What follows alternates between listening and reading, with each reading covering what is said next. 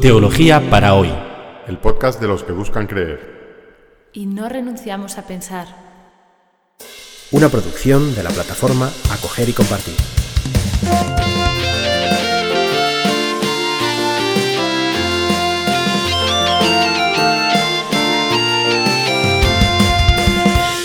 Bienvenidos al episodio 39 de Teología para hoy, que hemos titulado Dios, con mayúscula. ¿Se acuerdan que, que el episodio anterior se titulaba Dios, con minúscula? Y es que en castellano, en español, hay una convención ortográfica que reserva la D mayúscula para el Dios único de la tradición bíblica y la D con minúscula para los dioses politeístas. Y decíamos en el episodio anterior que, esta, esta, idea de que hay muchos dioses es como, eh, tomando prestado un término de la informática, es como la, la configuración por defecto de la religiosidad humana, ¿no? que casi todas las, las culturas humanas, por no decir todas menos las de tradición bíblica, pues creen en la existencia de una multiplicidad de dioses que están en los distintos ámbitos de la realidad. El Dios de la Biblia es un Dios único y es un Dios trascendente, es decir, que está más allá de todo lo creado. El podcast de hoy, el episodio de hoy, se va a centrar en tratar de entender qué queremos decir cuando decimos Dios con esta D mayúscula. Los historiadores del pueblo judío y del Antiguo Testamento eh, sitúan hoy la composición del Pentateuco en el siglo V o VI antes de Cristo, es decir, en torno al año 500 antes de Cristo. Eh, les recuerdo que el Pentateuco son los cinco primeros libros de la Biblia, es decir, el Génesis, el Éxodo, el Levítico, el Números y Deuteronomio, cinco libros que en hebreo se llaman a esta colección de cinco libros la Torá. La Torá, que a veces se traduce por la palabra española ley, es en el lenguaje religioso de la Biblia eh, estos cinco primeros libros, que son los más antiguos y los más importantes de la Biblia hebrea del Antiguo Testamento.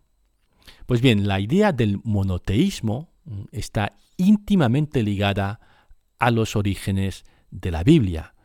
Pero como les decía, eh, este, eh, la Torá, que es lo más antiguo del Antiguo Testamento, eh, surgió solo, entre comillas, 500 años antes de Cristo. Los otros libros de la Biblia, los libros proféticos y sapienciales, vinieron incluso más tarde.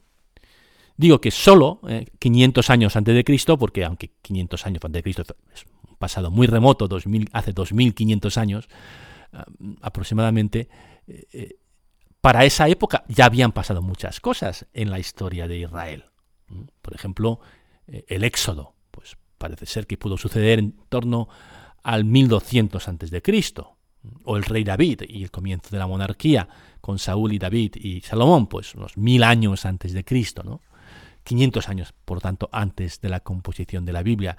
Muchos de los profetas, Isaías, Jeremías, Amós, Oseas, todos esos profetas, Elías, Eliseo, vivieron siglos antes de la composición de la Biblia. Por lo tanto, esas historias ¿eh? de Abraham, de Moisés, de David, todas esas historias se transmitieron oralmente hasta que fueron puestas por escrito en la Torá, eh, en el bueno, Torah solamente no habla de los profetas todavía, pero sí habla de Moisés ¿no? y, de, y de los patriarcas. Esas historias fueron puestas por escrito 500 eh, años antes de Cristo y no antes. Y no antes. Antes lo que había era tradición oral, quizá algunos fragmentos ya escritos, pero los libros como tales se produjeron, se piensa hoy, en torno a ese periodo. Y la idea de que hay un único Dios no es muy anterior a ese 500 antes de Cristo. La idea de que hay un único Dios surgió muy probablemente en el siglo VI antes de Cristo y no antes. Y no antes. Entonces, si la idea, si el monoteísmo es de esa época tan reciente, entre comillas, ¿qué podemos decir de, de Moisés o de Isaías o, o, de cualquiera de los otros, de los, de los eh, protagonistas de la Biblia que son anteriores a ese periodo? ¿Que no eran monoteístas? Pues sí, hay que decir que no eran monoteístas en el sentido estricto. Estos personajes eran monólatras, pero no monoteístas. Voy a explicar la diferencia poco técnica entre estos dos términos. Abraham creía en el Dios Yahweh, también Moisés, también los profetas anteriores al exilio babilónico, creían en un Dios celoso que se irritaba cuando Israel adoraba otros dioses. Pero si hubiéramos preguntado a cualquiera de estos personajes, pero oiga, ¿hay otros dioses?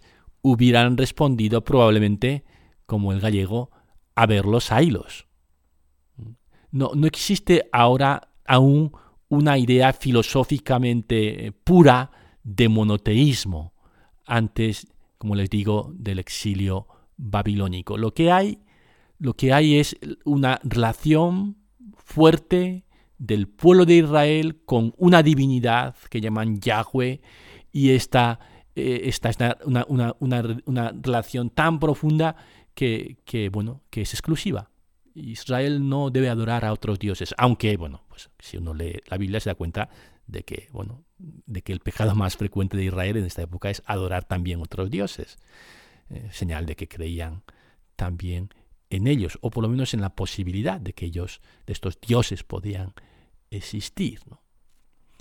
La monolatría anterior al exilio babilónico se convierte en monoteísmo durante el exilio babilónico. ¿Qué es el exilio babilónico? Se lo voy a recordar. En el año 587 a.C. se produce un desastre que, que ya algunos profetas habían vaticinado. Los babilonios, los babilonios son un imperio eh, que se extiende a partir de Irak, Irak es Babilonia, los babilonios atacan Israel, conquistan su capital, destruyen el único templo de Yahweh, el templo de Jerusalén. Lo prenden fuego, lo, lo, lo destruyen. Y deportan a la élite de la población, es decir, a los escribas y a los herreros, es como si se deportara a todo el que tuviera un MBA y, un, y una licenciatura en ingeniería, ¿no? a los técnicos, a los herreros y a los capaces de administrar el país, a los escribas, los, los babilonios se lo llevan a su tierra para que trabajen para ellos, para que trabajen para el imperio.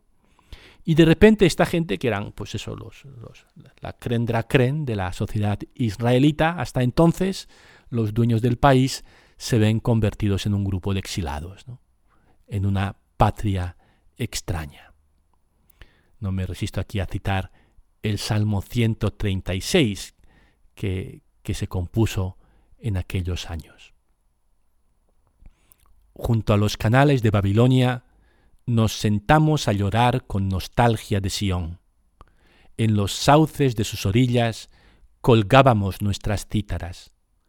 Allí los que nos deportaron nos invitaban a cantar, nuestros opresores a divertirlos. Cantadnos un cantar de Sión. ¿Cómo cantar un cántico del Señor en tierra extranjera? Si me olvido de ti, Jerusalén, que se me paralice la mano derecha, que se me pegue la lengua al paladar si no me acuerdo de ti, si no pongo a Jerusalén en la cumbre de mis alegrías. Este canto, poema nostálgico hasta el dolor, ¿no? eh, expresa los sentimientos de estos exilados. En un mundo religioso como aquel, un desastre militar como la caída de Jerusalén debía tener una lectura teológica.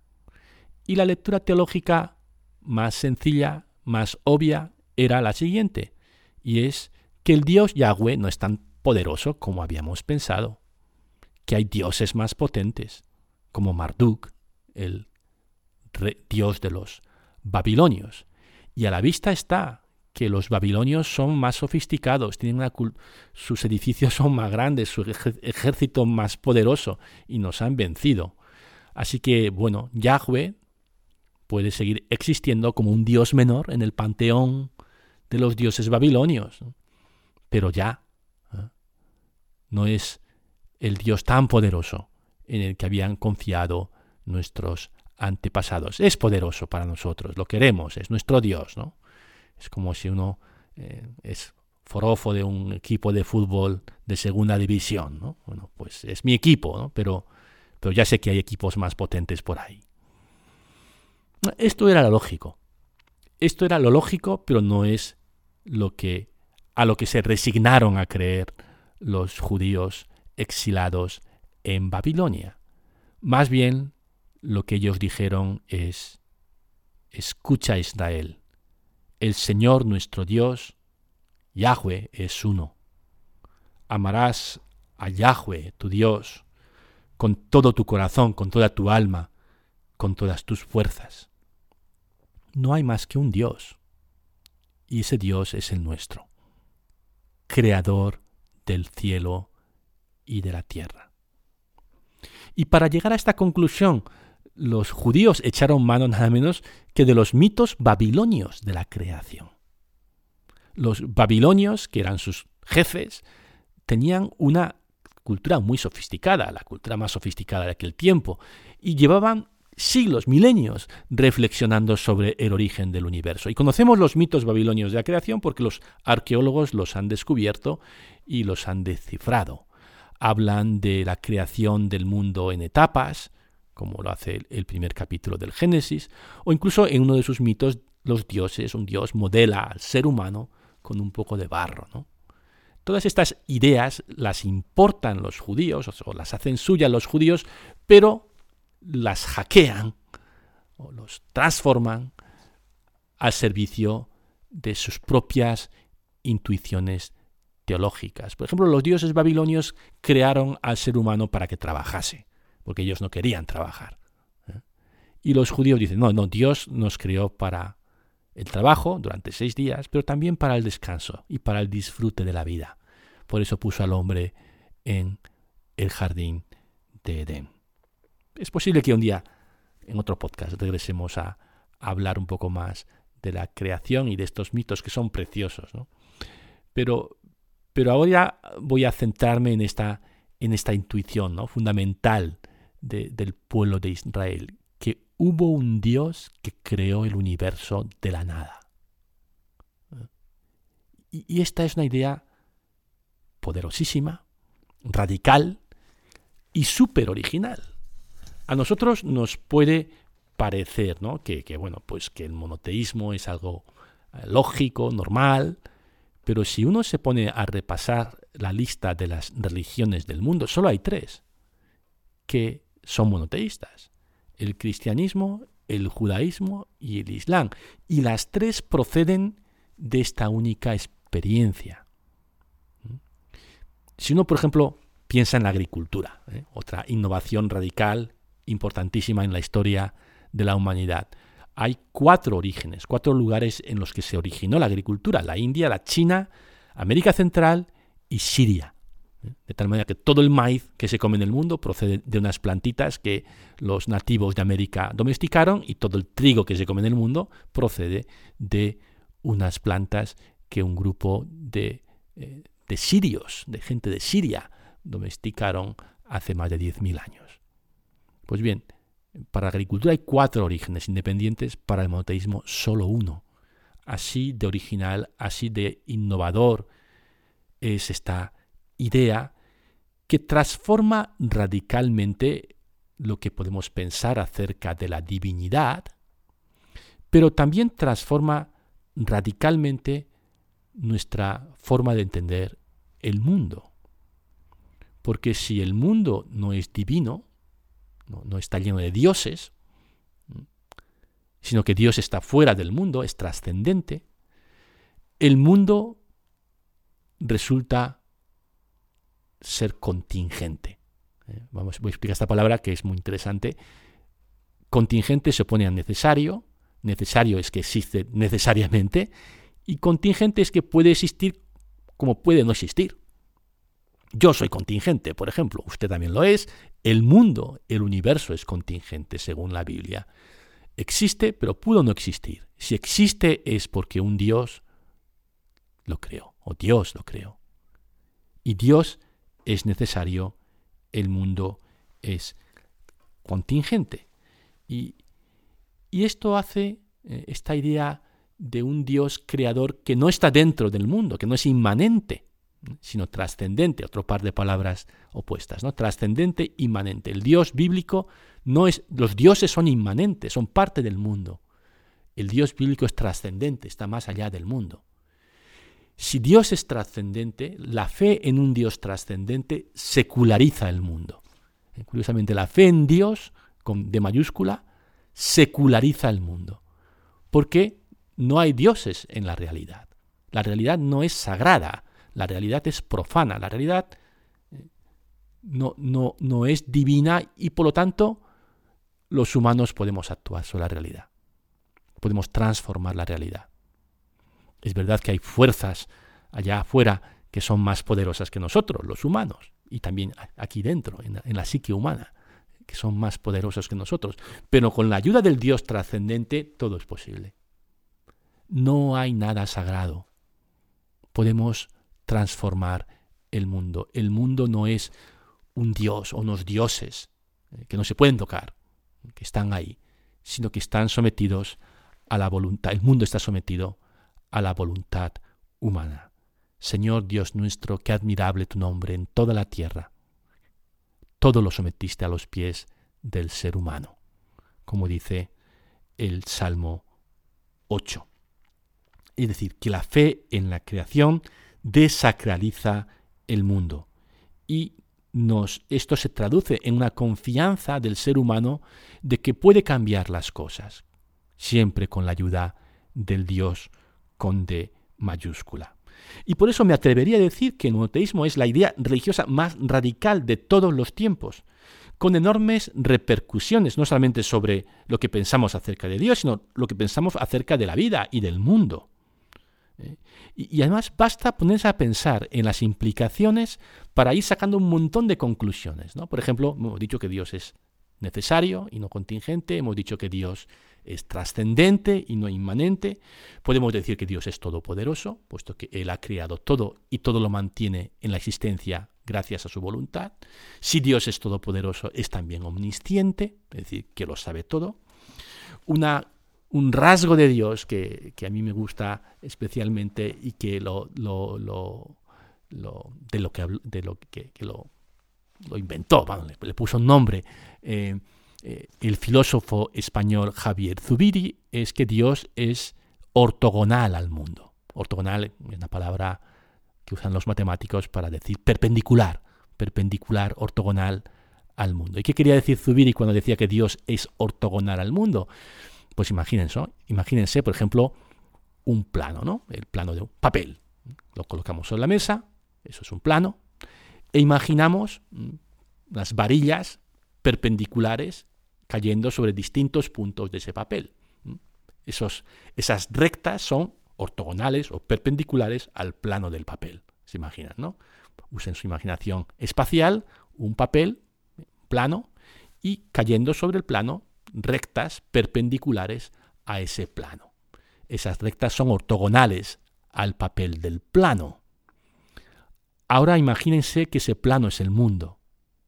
Verdad que el mundo es tridimensional, ¿no?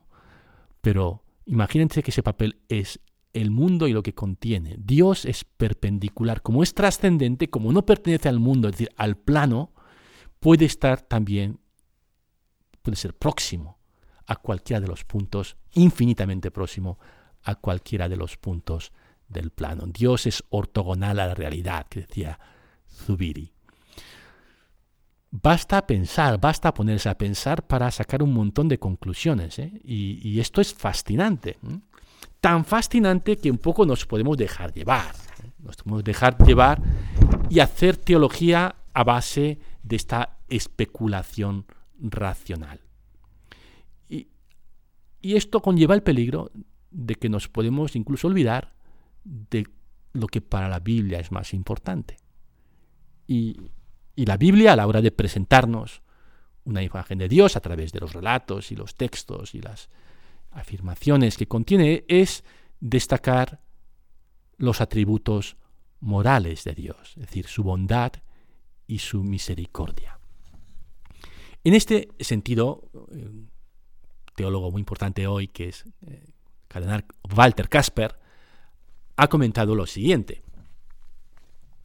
Tanto en los manuales tradicionales de teología dogmática como en los más recientes, la misericordia de Dios es tratada únicamente como uno más de los atributos divinos y, por regla general, de forma concisa tras los atributos que se derivan de la esencia metafísica de Dios. ¿Qué es lo que quiere decir Casper? Casper nos está diciendo, los teólogos sistemáticos o dogmáticos, al hacer teología sistemática o dogmática, nos podemos eh, dejar llevar de, esta fascinación por las ideas de tal manera que terminamos haciendo teología con esas ideas en lugar de leer la Biblia y darnos cuenta de que lo que subraya es la misericordia de Dios. Es decir, que una forma de hacer teología que se ha dado mucho, según Casper, es hablar de estos atributos metafísicos de Dios y decir, uy, y también es misericordioso, que se me estaba olvidando. Y él propone hacer las cosas al revés. ¿no? Vamos a hablar primero de la misericordia de Dios y luego, pues también, ¿no? sin excluir, hablar también de los atributos que se derivan de la esencia metafísica de Dios. Llegamos así al final de este podcast. Estamos, hemos hablado del Dios con mayúscula y lo que implica, hemos empezado a hablar de lo que implica la idea de un Dios monoteísta, este Dios de manera tan original de presentarnos a Dios que tiene la Biblia. Un Dios único, bueno y todopoderoso. Ese Dios con mayúscula en el que creen los judíos y en el que también creemos los cristianos. Los cristianos además creemos que, que ese Dios se ha revelado a sí mismo en el rostro humano de Jesús. En el próximo episodio vamos a tratar la gran contestación o el gran problema o el gran dilema que plantea esta idea de un Dios único de un Dios bueno y todopoderoso. ¿Cómo es que si Dios es bueno y todopoderoso, existe el mal? De eso hablaremos la próxima semana. Que lo paséis muy bien hasta la próxima semana y nos vemos en el próximo podcast.